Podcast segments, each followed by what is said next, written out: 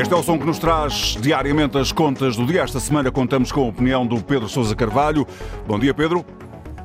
Bom dia, José Carlos, bom dia. Viva.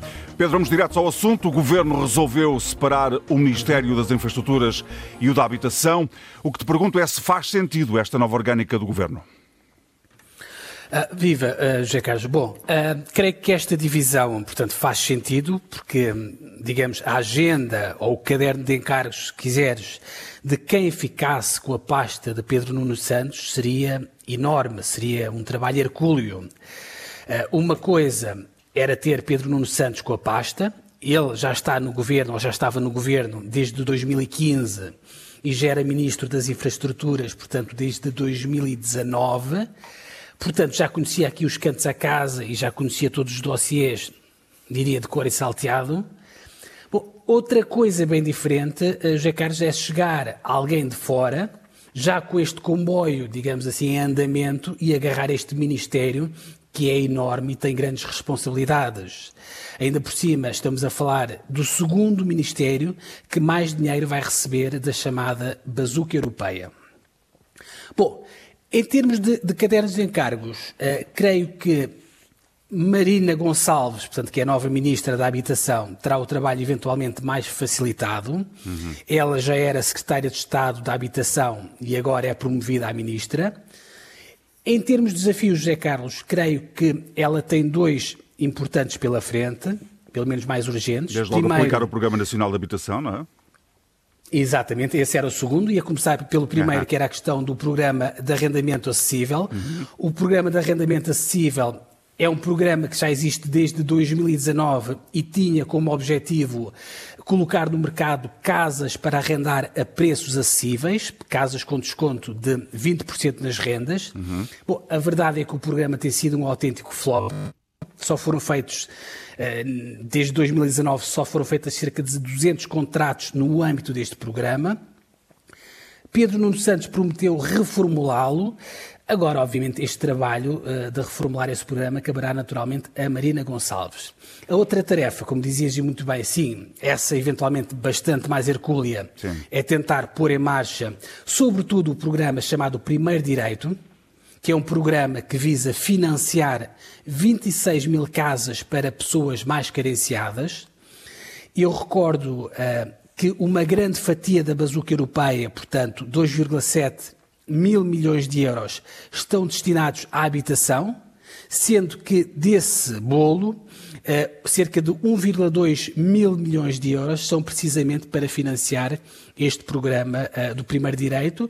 Já estão assinados alguns protocolos com as autarquias, agora, obviamente, é preciso executar. Sendo que o programa tem um hábito Bom, temporal, até, eh, temporal, aliás, até 2026, o que quer dizer que já não sobra muito tempo, não é? O tempo passa depressa. Uh, sim, a, a ideia de, de, de, de, António Costa inicialmente até era ter este programa pronto uh, nos 50 anos do 25 de Abril, mas digamos com esta história de inflação e com digamos com esta crise de matérias-primas na Europa foi-se arrastando e vamos a ver se não se vai atrasar ainda mais. Um, além de Marina Gonçalves, portanto, como eu dizia, José Carlos, portanto, o Primeiro-Ministro também promove João Galamba a Ministro. Uhum. Creio que João Galamba eventualmente pode ter aqui um bocadinho mais dificuldade em entrar na pasta. Eh, primeiro, porque obviamente chega de um ministério completamente diferente, portanto, ele sai do ambiente e vai para as infraestruturas. Eh, convenhamos que são coisas substancialmente diferentes. Eh, além disso, o caderno de encargos, no caso de João Galamba, é bastante, digo eu, mais complicado, sobretudo politicamente sensível, a começar naturalmente pelo dossiê da TAP. Na TAP é preciso três coisas, uh, José Carlos. Primeiro, naturalmente, acompanhar o plano de reestruturação que está em marcha e tentar fazê-lo num clima de paz social. Isto numa altura em que os tripulantes ameaçam fazer novas greves. Eu confesso que não sei se João Galamba terá esse perfil mais adequado para apaziguar, digamos assim, os ânimos na TAP, veremos. Também é preciso avançar com a privatização que o Governo prometeu que ia avançar este ano. E, finalmente, também será João Galamba a decidir o que vai fazer com a administração da TAP, que, convenhamos, ficou muito fragilizada depois daquele caso de indemnização à ex-secretária de Estado, Alexandra Reis. Enfim, é muita coisa só na TAP. Além do tema da TAP, E também, além do tema, não nos podemos esquecer da localização um, do novo aeroporto, que também é politicamente sensível. Uh, João Galamba, muito rapidamente, terá pela frente também dois desafios de peso, José Carlos. Primeiro, tentar terminar a reestruturação da CP. Uhum. Só com a reestruturação financeira é que a empresa vai ganhar músculo financeiro para poder comprar os tais 12 comboios de alta velocidade que ela prometeu comprar. O outro desafio não menos importante, é executar o Plano Ferroviário Nacional, que está em consulta pública e que deve ser aprovado a alguns em meados deste ano.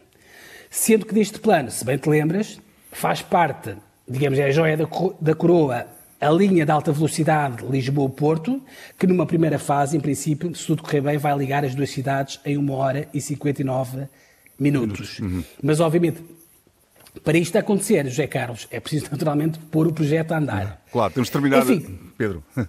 Estamos mesmo a acabar. É isso, ia terminar, ou seja, é, é, ia dizer isso, ou seja, é uma agenda muito, muito pesada, uhum. É por isso é que eu dizia que com o comboio em andamento faz sentido eventualmente esta opção de partir o Ministério das Infraestruturas em dois. Muito bem, Pedro, amanhã volta uns quantos dias, a caminho das nove da manhã, eu já não regresso, mas estás aqui com a Mónica Mendes a partir de, eh, de um bocadinho antes das eh, nove da manhã. Um abraço, então, até à próxima.